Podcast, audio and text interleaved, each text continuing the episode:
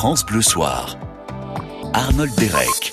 Si vous avez toujours rêvé d'en savoir plus ou de tout savoir, même carrément sur la betterave en terre de Champagne, les petites vaches des Alpes, le sel du Jura, la houille noire des pays miniers du Nord, plongez-vous dans mon tour de France des curiosités naturelles et scientifiques édité par Stock. Son auteur, Jamie Gourmaud, qui est avec nous. Jamie, euh, vous avez signé un livre passionnant. Vraiment, je vous le dis sincèrement, à, picorer euh, en famille, parce qu'on y apprend une quantité de choses et puis ce qu'on aime bien avec vous, c'est qu'on apprend en s'amusant. Oui, eh oui. Il, y a, il y a 16 voyages hein, dans ce livre. Alors, on choisit l'itinéraire que l'on veut. Hein. C'est vrai que euh, le premier chapitre est consacré euh, au lever de soleil en Vendée. Le dernier euh, est consacré à l'observatoire du, Midi de Bigorre mhm. dans les Pyrénées. Donc on commence avec le lever du jour et puis on termine avec une magnifique nuit étoilée. Au milieu de tout cela, chacun va choisir son itinéraire entre le nord, le sud, l'est et l'ouest. Alors ce qu'il faut signaler, parce que dans chaque chaque livre scientifique, ça peut paraître un peu froid. Mhm. Il y a peut-être cette petite distance clinique eh bien, ici, pas du tout, Jamie, parce que euh, il y a une mise en exposition qui fait toujours appel au souvenir, qui fait toujours appel à une certaine émotion devant la beauté que les paysages nous offrent. Euh, vous parliez à l'instant du soleil qui, qui se lève, euh, par exemple. Alors là, au début, c'est vous êtes, je crois, du côté de l'Aube. Hein, le, le, tout premier chapitre, c'est en, en, Vendée. C'est en Vendée, pardonnez-moi. C'est Aube parce que Aube vendéenne. Aube vendéenne. Alors, vous avez euh, également, euh, et on le verra avec le, le savon de, de, Marseille, vous vous remémorez votre enfance euh, en Vendée, hein, toujours. Oui, il y a pas mal de vos grands-parents. Il y a beaucoup de souvenirs comme ça. Il y a beaucoup de. C'est mm. pas de l'info qui arrive de façon de façon factuelle et froide. En fait, ce que je ne voulais surtout pas, c'était faire un copier-coller avec ce que j'avais fait précédemment, c'est-à-dire mm. prendre des passages que j'avais écrits pour C'est pas sorcier ou d'autres émissions et, et, et les, les, les, coller dans, dans, dans un bouquin. Non, j'avais vraiment envie de d'écrire quelque chose, d'écrire autour de sujets scientifiques, mais à partir de ce que j'ai vécu. J'ai choisi des endroits qui m'ont qui m'ont marqué et qui ont énormément compté dans dans mon appétence pour la science. Donc, euh, alors évidemment, ils ne sont pas tous là. Il y en a plus que 16. J'ai dû faire euh, un, un, tri, un choix. Alors, beaucoup me disent oui, mais vous ne parlez pas de tel ou tel lieu.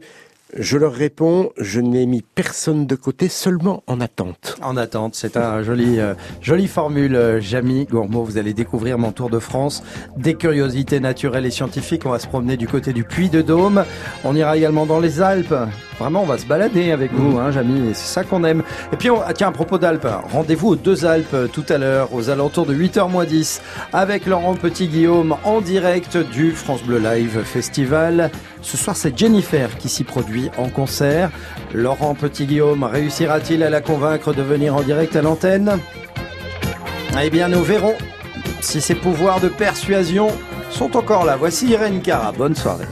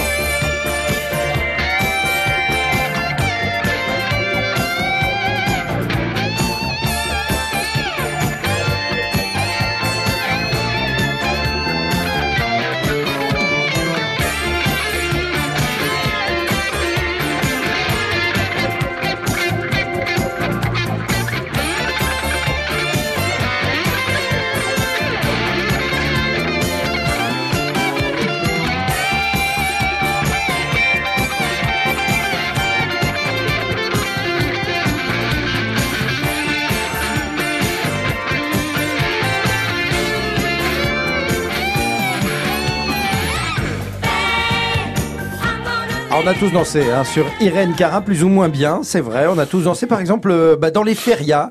On, on s'est tous éclatés dans, dans, dans les férias. Bah, justement, ce sera le sujet du Top France Bleu d'ici une quarantaine de minutes.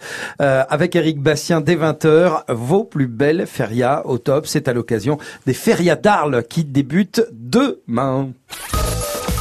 France Bleu Soir.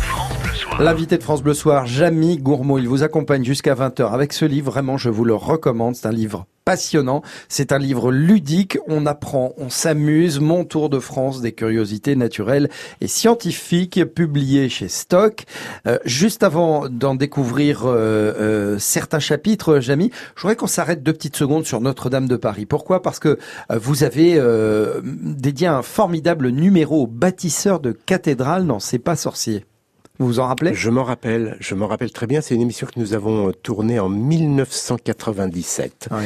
Elle avait été tournée en partie euh, à Amiens et en partie à Notre-Dame. À l'époque, on était en pleine restauration de, de, de la façade et, et des beffrois. Eh bien, en voici un extrait. Après le gros œuvre, c'était les maîtres verriers qui intervenaient pour faire les vitraux. Alors le vitrail, c'est pas du tout une invention du gothique, ça existait bien avant. Mais la particularité des vitraux gothiques, c'est qu'ils sont très grands, toujours pareil, pour faire entrer plus de lumière. La rose qui est derrière moi, par exemple, mesure plus de 13 mètres de diamètre. Malheureusement, aujourd'hui, il ne reste plus aucun verre d'origine. La plupart ont été remplacés à partir du XVIIe siècle. C'est dommage, mais c'est comme ça. Un vitrail, c'est une sorte de puzzle. D'abord, on découpe des pièces dans des grandes plaques de verre. Ensuite, avec de la grisaille, on va marquer les gros traits. On fait recuire les plaques de verre, puis on les assemble avec du plomb en forme de U. Comme ceci, comme cela. Voilà. Maintenant, on n'a plus qu'à souder ici, ici et ici. Et on a un vitrail. Les bâtisseurs de cathédrale, euh, ce numéro de C'est pas sorcier euh, avec euh, Jamie Gourmaud. De bons souvenirs, hein, évidemment, pour tout le monde. hein. C'est vrai que grâce à vous, on, on a appris mais des, des, des tonnes et des tonnes de choses, Jamie. Moi-même, j'ai Ouais. beaucoup appris. À travers cette émission, j'ai compris le génie des bâtisseurs euh, des cathédrales. Ouais. Euh, cette, cette formidable révolution euh, de l'art gothique avec l'arc brisé qui a tout révolutionné. Euh, l'arc brisé qui a permis de, de, de déporter euh, toutes les forces, de les canaliser sur des piliers et, et de monter les murs et, et finalement de débarrasser euh, les murs des églises euh, de leurs vertus porteuses. Et à partir de ce moment-là, eh bien, on a pu ouvrir euh, des fenêtres, se Ouais. débarrasser des murs pour faire rentrer dans la lumière. On parlait de vitraux euh, euh, il, y y a quelques instants. Euh, la rose du transept sud euh, était très menacée lors des, incendies. Je crois qu'elle a été qu'elle a été sauvée et il me semble que elle date euh, du XIIIe siècle. Ouais. Est-ce que euh, il y, a, il y a du fer évidemment euh, dans la dans les constructions des dans les cathédrales? Alors, il y a, y a effectivement, Ouais. il y a, y a du fer, il y a de l'acier, même si à l'époque on ne fabriquait pas l'acier comme on le fabrique aujourd'hui. Certaines cathédrales, euh, je pense à la cathédrale de Beauvais notamment, qui, qui est qui est la plus haute, a été renforcée par euh, une, une ceinture euh, d'acier pour justement contenir ces, ces, ces forces euh, horizontale. Le problème avec ces murs et, avec euh, les charpentes, c'est que euh, sur les murs, il y a deux forces qui s'exercent. Une force verticale et une force horizontale. L'arc brisé a permis de canaliser les forces de sorte qu'il n'y ait que des forces, enfin principalement des forces verticales, mais il y a toujours un, un- un- il reste toujours des forces Ouais. horizontales et donc les arcs euh, boutants permettent de, de, de reprendre ces forces et également ces ceintures euh, d'acier que l'on a euh, installées sur certaines cathédrales. Il y a également du fer, enfin du métal dans certaines charpentes. Euh, au 19e siècle, la cathédrale de, de Chartres a, a brûlé Ouais. et donc la charpente qui était en chêne a été remplacée par une charpente en fonte.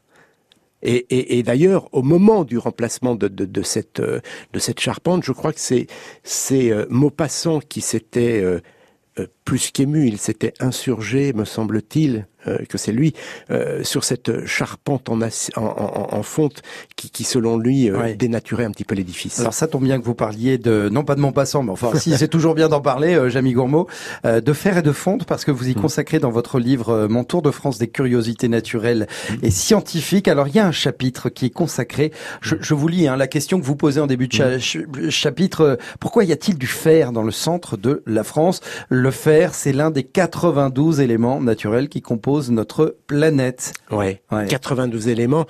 Ça, c'est. Alors, on va où pour le faire dans le centre de la France, euh, Jamie Gourmaud? Alors ça, c'est étonnant. Euh, mm. D'ailleurs, ça correspond au titre euh, du bouquin curiosité. C'est-à-dire que dans notre dans notre mémoire, dans notre inconscient collectif, quand on parle de, de sidérurgie, de métallurgie, on pense au nord. Inconsciemment, on pense au nord, ça c'est pour c'est pour la houille, mais pour, pour, pour la métallurgie, on pense à l'est.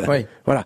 Et aux, aux, aux grandes aciéries euh, de l'est. Eh bien, il se trouve qu'au 19e siècle, il y avait euh, des foyers, un foyer très important de production euh, de métaux, de fonte et d'acier pile dans le centre dans la de, de, la France. Et moi, j'avais été interloqué par, par une carte de cette époque de 1827, sur laquelle on voit les régions qui produisent le plus d'acier en France. Il y a bien sûr les régions de l'Est, mais au milieu de la France, là, dans le centre, dans le Cher, eh bien, il y a une grosse tache noire. Et, c'est là, qu'on trouve les forges de Gros Souvre. Exactement. Ah les forges de, Gros Souvre.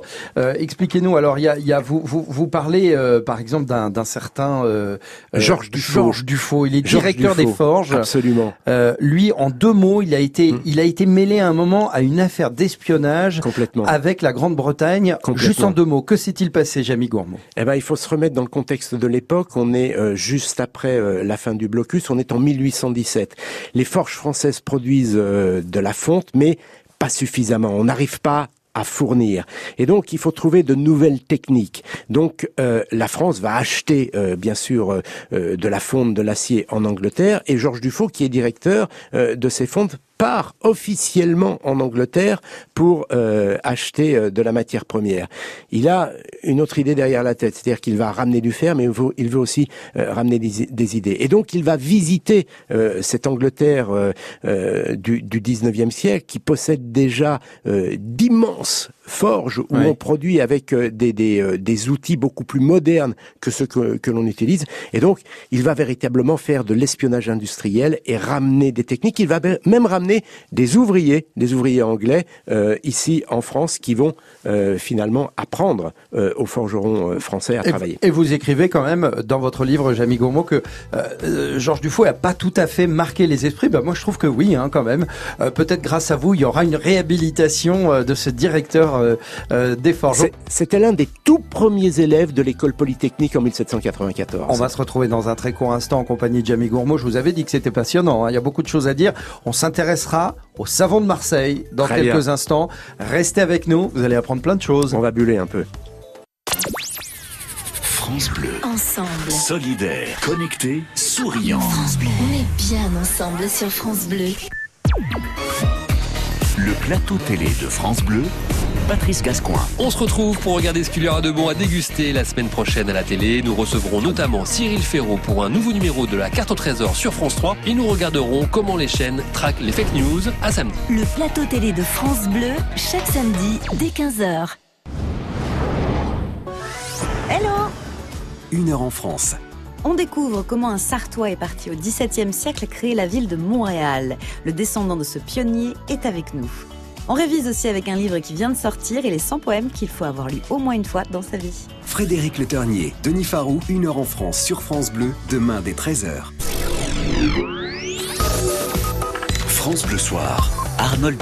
Très belle soirée à vous. Merci de, de la passer en notre compagnie dans France Bleu Soir. On est très heureux d'être euh, avec Jamie Gourmaud. Mon tour de France des curiosités naturelles et scientifiques aux éditions Stock. Voilà une belle idée de cadeau. Je sais que c'est pas les fêtes encore, mais au cas où vous avez peut-être quelqu'un euh, à qui vous souhaitez faire plaisir, on apprend vraiment en s'amusant. Là, on était dans le centre de la France. On va partir à Marseille, Jamie Gourmaud, pour parler évidemment de la spécialité marseillaise, le savon de, de de, de, de Marseille. Euh, pour, pour aborder ce, ce chapitre, hein, je l'ai dit en préambule, euh, vous parlez de vos grands-parents, parce que votre grand-mère, elle lavait son, son linge avec ce, ce savon de Marseille. Eh oui, le savon de Marseille, c'est d'abord et avant tout une odeur. On a tous un jour ou, ou- ou l'autre euh, eu le nez au-dessus d'un savon de Marseille et, et c'est très difficile de dire ça sent quoi le savon de Marseille? Ça sent euh, n'y a pas de parfum de, de, de, fleurs. Le savon de Marseille, ça sent le savon de Marseille et c'est une odeur qu'on qu'on attache euh, à l'odeur de la propreté. Il se trouve que moi, quand j'étais enfant, euh, j'ai eu la chance d'avoir une grand-mère qui lavait encore son linge au lavoir. Et je me souviens, je la décris très bien cette scène.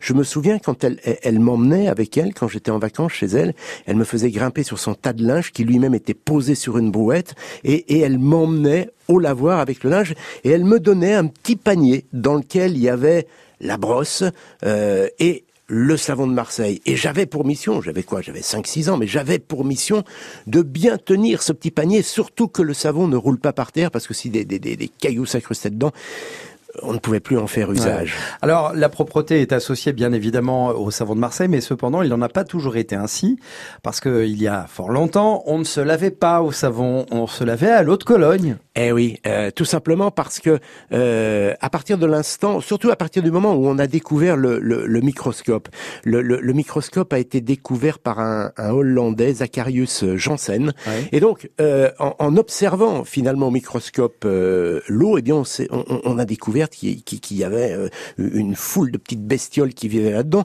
et donc au, au, au 17, 18e siècle, eh bien on avait très peur finalement de l'eau parce que on, on- on imaginait que, que ces- ces- cette faune pouvait pénétrer par les pores de la peau et aller euh, contaminer euh, l'organisme. Donc on préférait ne pas se laver Ouais. euh, à l'eau et à l'eau de Cologne. Plutôt Alors, à l'eau de Cologne. Euh, Jamy Gourmaud, expliquez-nous, euh, expliquez-nous euh, pourquoi est-ce qu'à un moment donné, il me semble que le savon de Marseille ne pouvait être fabriqué qu'à Marseille? Alors ça, c'est ça, ça, c'est la, la, la question qui, qui me taraudait au départ. Pourquoi le savon de Marseille est de Marseille? Eh bien, tout simplement parce que c'est l'un des seuls endroits en France où tous les ingrédients étaient réunis pour faire du savon. Pour faire du savon, il faut euh, de la matière grasse. Là, on avait de l'huile. Il faut de la soude. La soude, on l'obtient en, en- en brûlant des, des végétaux. Euh, et là, euh, on utilisait des, des végétaux qui poussaient euh, au bord, en bord de mer. On parle souvent d'ailleurs de, de soude maritime. Voilà. Et puis, il fallait aussi de la chaleur et du vent pour faire sécher la pâte euh, qui, qui, à partir de laquelle, eh bien, on, on- on obtient le, le savon. Et à Marseille, il y a le Mistral et la Tramontane. Ah bah, il y a tout ce qu'il faut effectivement. euh, et à- du temps. Ah, aussi. du temps, oui, effectivement. Mais alors pourquoi, pourquoi est-ce que le, le savon lave, euh, Jamy? Ah, alors le, le, le savon lave, là, on rentre dans la chimie. Et vous voyez, c'est ce que j'aime beaucoup faire dans ce bouquin, parce que on part de l'histoire de ma grand-mère, on est à Marseille avec euh, le paysage, avec l'histoire, et puis on arrive comme ça, tout doucement, dans la chimie. Ouais. Tout simplement parce que euh, la molécule de savon qui va être obtenue euh, suite au, au mélange des ingrédients que, que j'ai cités précédemment, c'est une molécule très particulière. Les, les, les chimistes disent que c'est un petit peu une chimère. Cette molécule, elle a un côté, une tête qui aime l'eau, qui est hydrophile, une tête qui est hydrophobe. Quand vous mettez du savon euh, dans l'eau et que dans, dans, dans l'eau vous avez mis du linge sur lesquels il y a des, des taches de, de, graisse par exemple, eh bien la tête hydrophobe de cette molécule va se précipiter sur les taches de gras pour, pour se protéger de l'eau. Voilà, donc euh, toutes les molécules vont se précipiter sur la tâche, en quelque sorte, vont l'emprisonner, ça forme ce qu'on appelle un micelle, voilà. Mais de l'autre côté, ces molécules sont attirées par l'eau. Et comme il y a plus d'eau que de saleté, eh bien, l'eau va finir par arracher euh, ce micelle et détacher cette, cette tache de Ah, graisse. Vous voyez, hein, on pourrait écouter Jamy Gourmaud pendant des heures. Moi qui ai lu ce livre, je bois de nouveau vos paroles. C'est- Attention, hein, euh, qu'il n'y ait pas trop de savon Oui, qu'il n'y ait pas de savon, évidemment. Surtout du, du savon de, de Marseille, mon tour de France. Des curiosités naturelles et scientifiques. Vraiment, procurez-vous ce livre. Vous allez passer, vous le voyez, hein, vous allez passer un excellent moment. C'est un livre passionnant qui est à la portée de tous. Tout Oui. est lisible, compréhensible. On n'est jamais perdu, vraiment, même quand ça devient assez scientifique. Hein, euh, on parle beaucoup de choses. Il y a des enzymes, il y a des choses comme ça qui se baladent. Là, vous venez de, vous venez de nous parler un peu de la réaction, euh, de la réaction chimique euh, euh, par rapport au savon de Marseille. En tout cas, c'est un livre vraiment passionnant. On va se retrouver dans quelques instants. Là, cette fois-ci, je vous propose de partir dans le Nord pour mieux découvrir la patate. Très bien. La patate du Nord, c'est avec Jamie euh, Gourmaud et ce sera après Vita. Tu me laisseras sur France Bleu. France Bleu.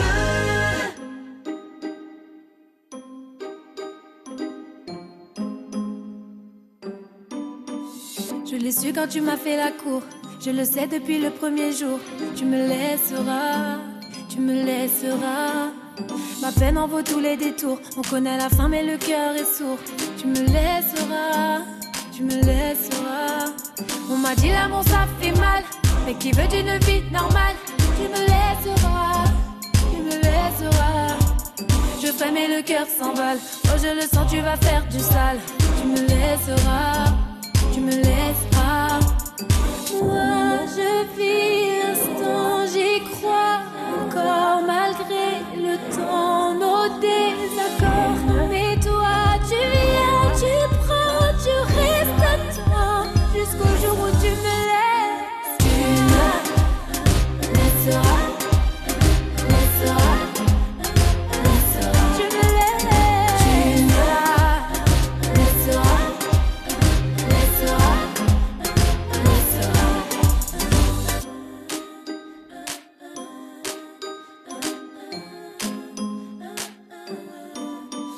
Je n'en sortirai pas indemne, je le sais, c'est tout le problème. Tu me laisseras, tu me laisseras. C'est écrit, je l'ai lu sur ta peau. Tu le caches comme on cache un défaut, mais tu me laisseras, tu me laisseras. Puisque tout va finir en drame, et qu'à trop jouer on se crame. Tu me laisseras, tu me laisseras. On passera les saisons. Tu verras, tu verras, j'avais raison. Tu me laisseras, te lasseras. Moi, je vis l'instant, j'y crois encore malgré le temps, nos.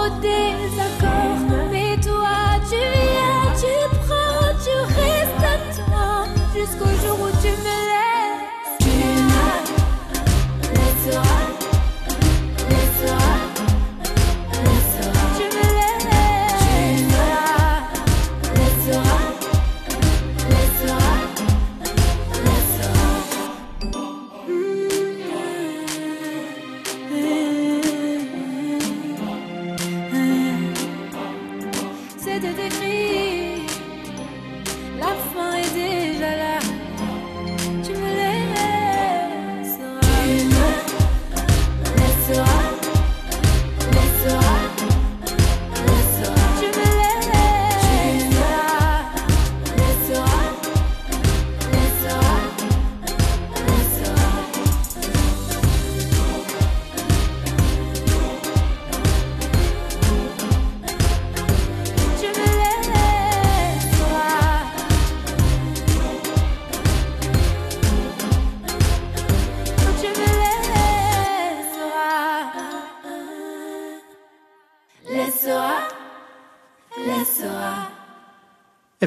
nouveauté sur France Bleu, il s'agit de Vita, tu me laisseras. France Bleu Soir. Avec nous, euh, Jamie Gourmaud pour la parution de son dernier livre, Mon Tour de France des curiosités naturelles et scientifiques. J'avance un peu vite, euh, Jamie Gourmaud, parce que je pense que pour le prochain sujet, il y a beaucoup, beaucoup, beaucoup de choses à dire concernant la patate du Nord. Comment Parmentier nous fit manger des pommes de terre? Parce que d'où vient la pomme de terre? Alors, la pomme de terre, elle vient euh, d'Amérique. Oui. Initialement, elle vient plutôt d'Amérique centrale, du Pérou, des hauts plateaux euh, andins. Celle que nous consommons, on a essayé, hein, de, parce qu'elle a été euh, rapportée en Europe par euh, les conquistadors. Il y a eu une première tentative qui a été faite avec cette pomme de terre qui venait des plateaux andins, qui n'étaient pas tellement euh, adaptées à notre euh, à, à, nos latitudes. Celle que l'on consomme aujourd'hui vient plutôt du Chili. Alors la pomme de terre en France n'a pas marché vraiment tout de suite. Hein. Pourquoi est-ce qu'il y a eu un rejet de ce Ben, elle a eu du mal euh, du mal à prendre. Alors Comment un petit peu partout en Europe, mais encore davantage en France. Le problème de la pomme de terre, c'est que c'est une plante qui fait partie de la famille des solanacées. Alors les les les, les botanistes qui nous écoutent euh, auront tout de suite compris, le sauront d'ailleurs peut-être.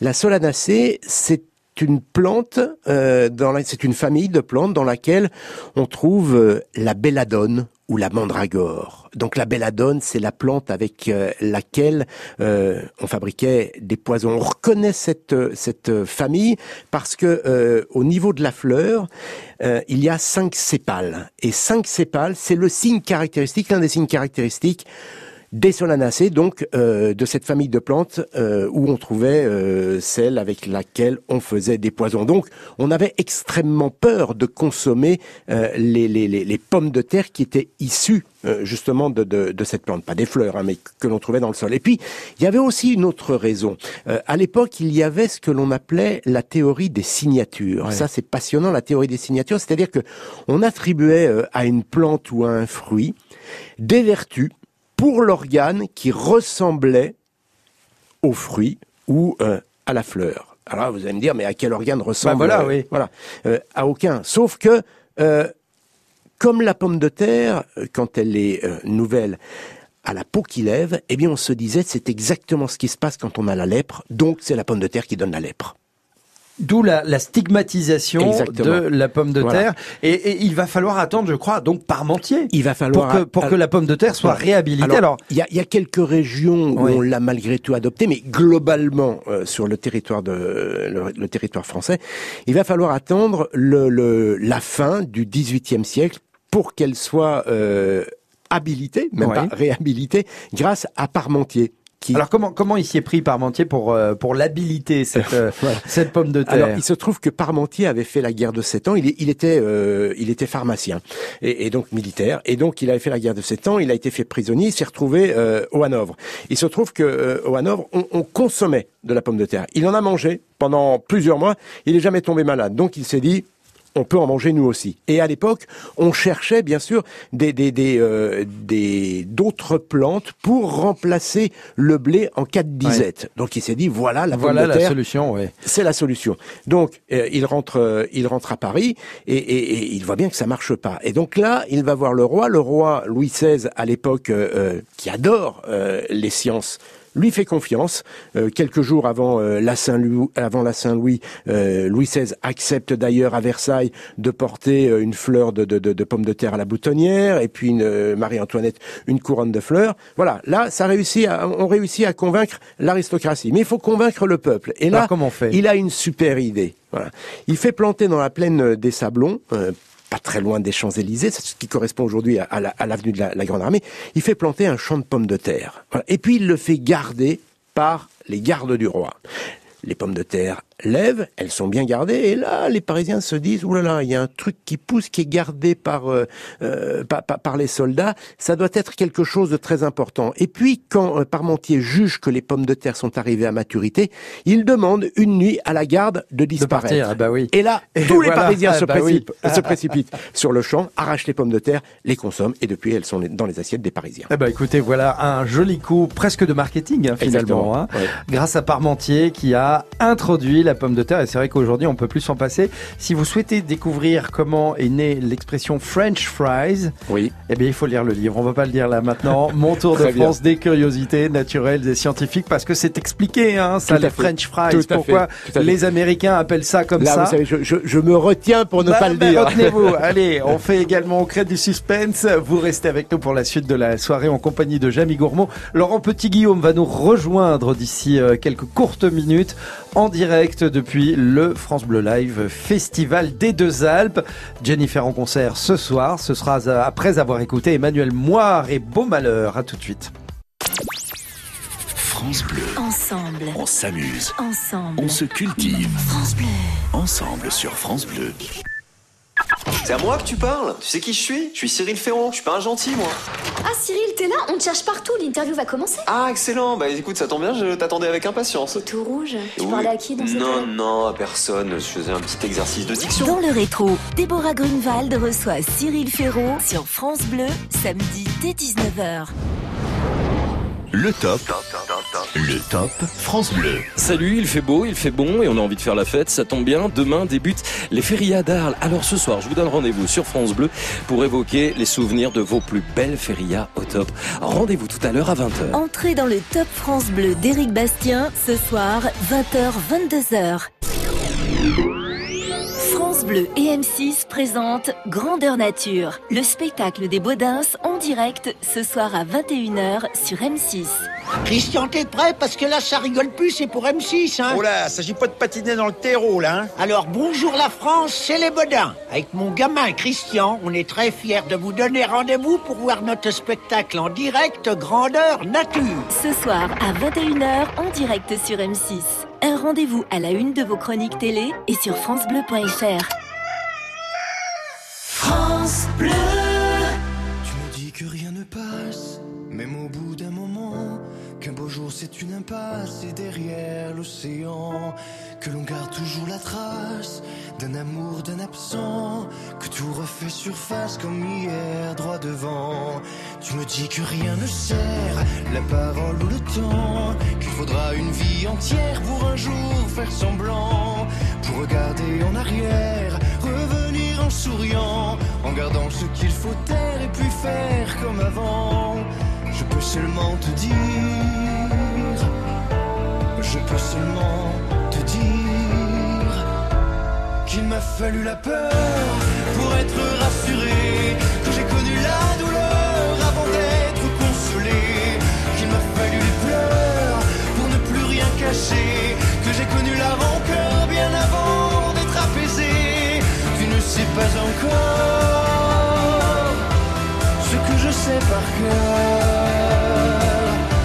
ce que je sais par cœur.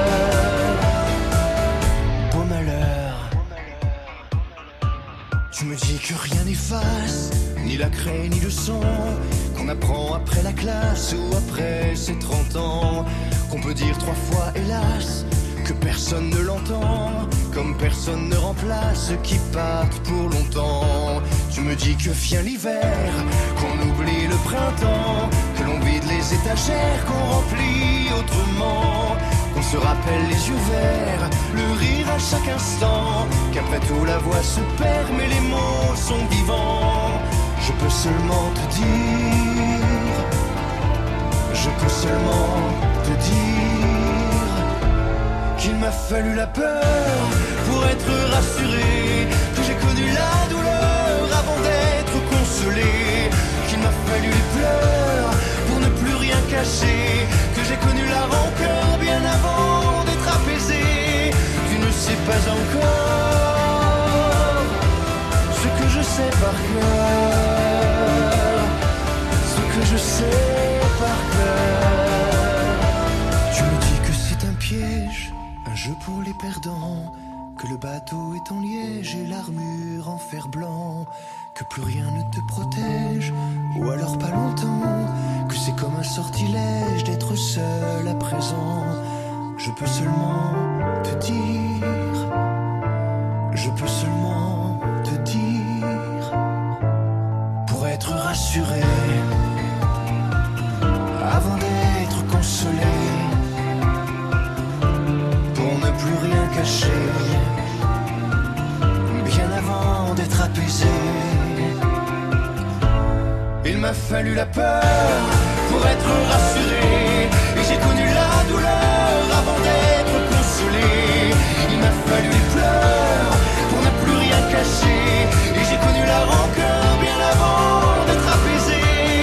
Tu ne sais pas encore ce que je sais par cœur, ce que je sais